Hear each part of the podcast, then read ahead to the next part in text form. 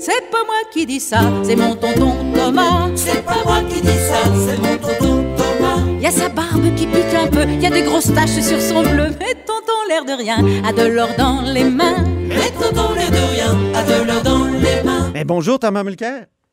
Salut, l'autre barbu. Notre barbu, notre tonton Thomas, accessoirement collaborateur à la Joute et chroniqueur un peu partout et notamment au Journal de Montréal. Ben, ce matin, tu dis que Justin Trudeau euh, s'est peinturé dans le coin, c'est l'expression de Jean Chrétien, comme tu le rappelles, et qui va être obligé de marcher sur la peinture sur la question de la modification constitutionnelle.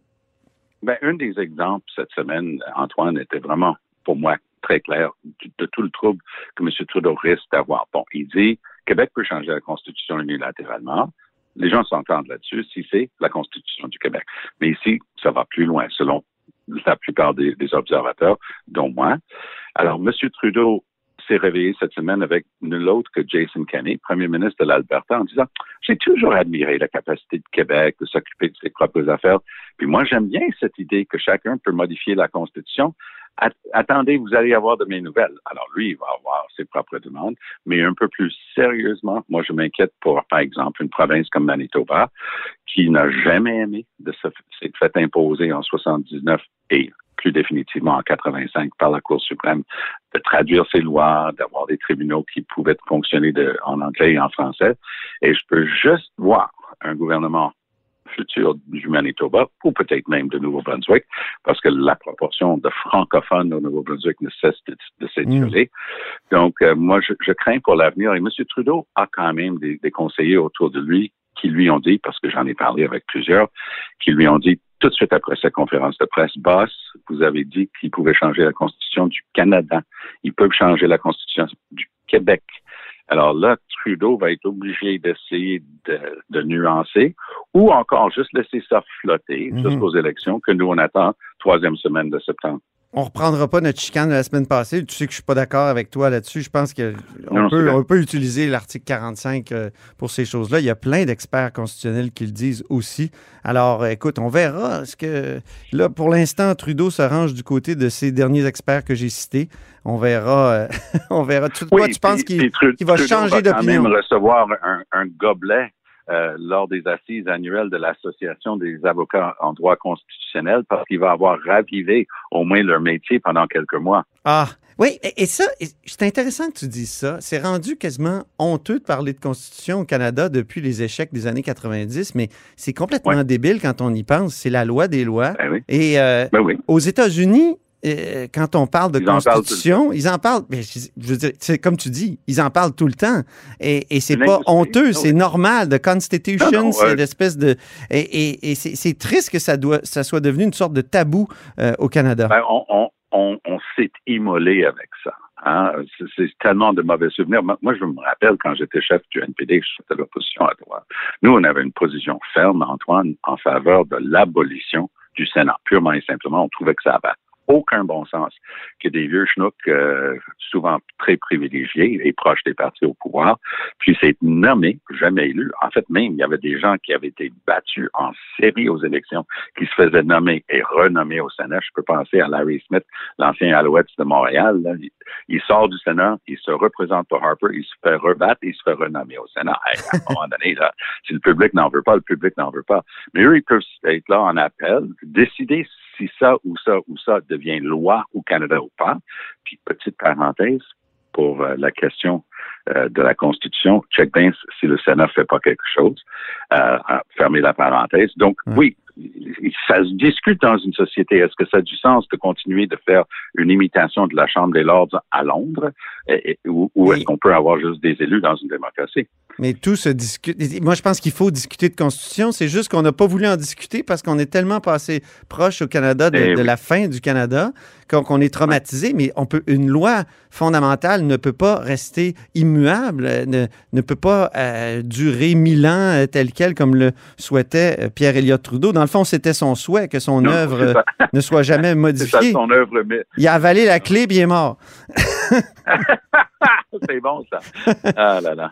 Euh, parlons de, de, de, de- de- justement de la, de la fin de ton article. Tu dis que euh, il y a des pertes de droits euh, au avec euh, la loi 96, tu dis on prend une loupe et une pince à épiler pour enlever des documents officiels que notre Code civil reconnaît comme valables, tels les actes de naissance en anglais.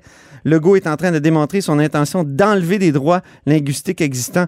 Euh, moi, j'ai vérifié euh, auprès du, du, cabinet du ministre et eux autres, ils disent, ben non, le directeur de l'État civil, certes, rend les documents en français dorénavant pour que ça soit conforme à la loi euh, officielle, à la langue officielle du Québec, mais les personnes qui, ont, qui sont des ayants droit, donc qui ont déjà le droit d'avoir les documents en anglais, les, ceux qui ont des euh, dispositions d'antériorité, donc qui ont le droit acquis, ou les Autochtones peuvent faire une demande pour obtenir des documents en anglais aussi en vertu de la loi 96. Donc, quel, est le, quel est le problème, Tom? Pourquoi tu...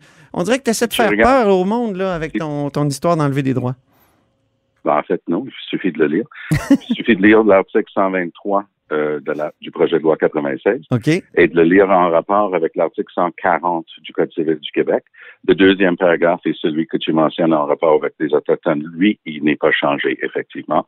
Mais pour tous les autres qui ne sont pas autochtones, par exemple, si quelqu'un veut amener son acte de naissance de Colombie-Britannique et l'amener ici, il va falloir le faire traduire officiellement, comme si cette version anglaise n'avait pas valeur ici. C'est ça qui est écrit. C'est écrit que le premier paragraphe de l'article 140, on enlève le mot ou anglais. Donc, il faut se référer aux autres articles qui exigent la traduction. Donc, moi, je ne doute pas que tu as parlé avec quelqu'un dans le cabinet du ministre. Et moi, ce que je décode de ça, c'est qu'ils ils commencent à se rendre compte qu'ils sont allés trop loin. Parce que ce changement, ce sont donc les articles 123, du projet de loi 96 et 140 du Code civil. C'est pour moi un exemple où ils sont allés trop loin. Ils sont touchés à des questions linguistiques avec 96 et donc ça, ça dirige les gens vers l'article 43 de la Constitution de 82 pour la modification qui exige motion à la Chambre, à l'Assemblée nationale, confirmation par motion, Chambre des communes, Sénat. C'est pour ça que c'est, c'est quelque chose sur lequel ils vont essayer de se battre. Mais je, je suis très confiant de mon interprétation. OK, mais on verra. C'est un projet de loi. Il va y avoir des travaux euh, autour ah de cette loi-là. Sans doute que ça va être, euh, ça va être soulevé. mais es-tu d'accord avec l'idée que le Québec doit être exemplaire quant à la langue officielle du Québec qui est, qui est le français? C'est le cœur de la discussion justement. Évidemment, je suis d'accord que le français, c'est la langue officielle du Québec. Ça, ça fait longtemps. Mais la question est de savoir dans le détail qu'est-ce que ça signifie. Puis moi, j'ai vécu oui. les changements au Manitoba. J'étais là au Manitoba et je, je, suis certainement la seule personne. Je, oui, je, comp je comprends, et, Tom. Mais... Et à Québec et à Manitoba pour ces changements-là. Et je, je sais de quoi je parle. Mais tu comprends que c'est comme, c'est comme une, une, discrimination positive pour le français un peu partout, pour donner un coup de pouce à une langue qui est minoritaire. Oui, mais si on enlève les droits des uns, on risque d'enlever les droits des autres. C'est pour ça que ça mérite une attention. Est-ce qu'on, est-ce qu'on en, ouais, ok, bon, euh, parfait. Euh, parlons de des excuses aux Italiens. Euh, c'est compliqué, ça. Hein? Qu'en penses-tu de ça? Parce que oui, c'est compliqué. Ben moi, je pense que M. Trudeau a eu raison de s'excuser. Mais le contexte n'est pas celui qu'il laissait entendre. Parce qu'il comparait, par exemple, avec, euh, on comparait du moins avec les Japonais. Les Japonais se sont fait mettre dans des camps de, euh, de concentration par le Canada, ici. Ouais. Ils se sont fait euh, voler toutes leurs propriétés ici, au Canada, pendant la guerre, juste du fait des Japonais. M. Trudeau, dans sa première itération de ce, ça, disait qu'ils ont été punis juste parce qu'ils étaient italiens. Ah, il y a des historiens qui disent depuis, pop, pop, pop, attention, c'était pas tous les Italiens, on avait bien identifié, selon eux, euh, certaines personnes qui appuyaient Mussolini, puis là, il y avait des problèmes. Et les nombres, le, les chiffres ne sont pas pareils. Donc, c'est compliqué, mais dans l'ensemble, s'excuser pour un tort historique comme ça, ça se fait bien. Tu t'es toujours battu d'ailleurs, toi, Tom, pour que le gouvernement fédéral s'excuse pour ben les oui. 500 personnes arrêtées euh, Eh ben lors oui. de la crise d'octobre et les Acadiens. Ben oui. Et, et, je me suis battu en chambre et, en, et dans le public là-dessus. Les Acadiens, c'est l'horreur. Il faut y aller à chaque année pour la fête des Acadiens. Entendre l'histoire. Des familles, littéralement, la choix de Sophie, là, la maman qui se fait dire tu as le droit d'en garder deux, puis les restes, on les ship à un autre place. Des histoires d'horreur qui se sont passées, encore une fois, sur le territoire du Canada. Moi, j'étais en faveur des excuses qu'on a données, par exemple, pour le Kamagato Maru, qui était un bateau en Colombie-Britannique en provenance de l'Asie, avec des Sikhs à bord qui a été retourné, ils ont été tués. C'est une histoire d'horreur. On a fait des excuses à la Chambre des communes. Des excuses pour les Japonais et oui, pour les Italiens, même si le contexte n'est pas identique, quand même, il faut essayer de corriger ce tort historique. Mais oui, comment ça se fait qu'on oublie à chaque fois qu'il y a 500 Canadiens qui ont été internés ici, sans procès, sans accusation, lors de la crise d'octobre? Comment ça se fait que l'horreur de la déportation des Acadiens et, toute leur, incroyable survie, ça, c'est jamais commémoré avec une, reconnaissance et des excuses officielles. Ça, oui, je suis d'accord avec toi, Antoine, c'était quelque chose qui devrait se faire. Un drôle de deux poids, deux mesures euh, chez les Trudeau. Ben oui, non, je dirais un autre deux poids, deux mesures. Oui, ouais, OK. Eh, je veux savoir en terminant, as-tu toujours ta queue de cheval de confinement? Ben oui. Oui? ça paraît moins à la joute. Ça paraît moins à la joute. Tu la dissimules bien. La tâche en arrière. Donc, c'est plus une coupe longueuil que j'ai. Parce qu'en arrière, c'est long, mais devant le miroir, je me coupe un petit peu les cheveux en avant. Et euh, donc, euh, ça fait quand même euh, presque 18 mois que je me suis pas fait couper les cheveux. Pourquoi? As-tu peur? As-tu peur de te faire couper les cheveux? écoute, à chaque fois qu'ils ouvraient pour quelques semaines les salons de coiffure, ça donnait pas. Et finalement, quand ils ouvraient, je me suis dit, de toutes les places que j'ai absolument pas besoin essentiel d'y aller et me mettre avec d'autres personnes, c'est bien dans un salon de coiffure. Je vais y aller après. À quand le déconfinement des cheveux de Thomas Mulcair? Ben, justement, dimanche dernier, à Question Period, puis vous pouvez le trouver en ligne, l'autre de l'émission, euh, Evan Solomon, m'a en vue m'attacher les cheveux juste avant qu'on commence l'enregistrement, a éclaté de rire. Il a attendu la fin de l'enregistrement. Il dit, ben, on attend donc l'ouverture des commerces, y compris les salons de coiffure. N'est-ce pas, Thomas? Montre-nous ta queue de cheval en honte. Alors, si les gens s'intéressent, ils peuvent le voir. J'étais obligé de le montrer à CTV Question dimanche dernier. Est-ce qu'on déconfine, est-ce qu'on déconfine trop vite, Tom?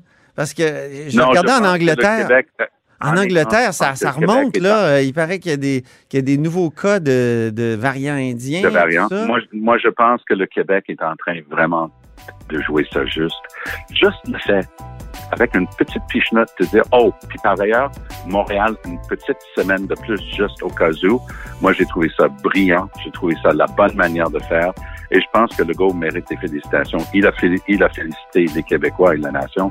Moi, je pense qu'il faut féliciter le gouvernement pour cette troisième vague. Ils ont cassé le dos de la troisième vague, puis ils méritent d'être reconnus pour ça. On va fêter ça en terrasse ce soir? Ben oui! OK. à bientôt. Merci beaucoup, Tom. À bientôt. Bonne semaine. Bonne semaine.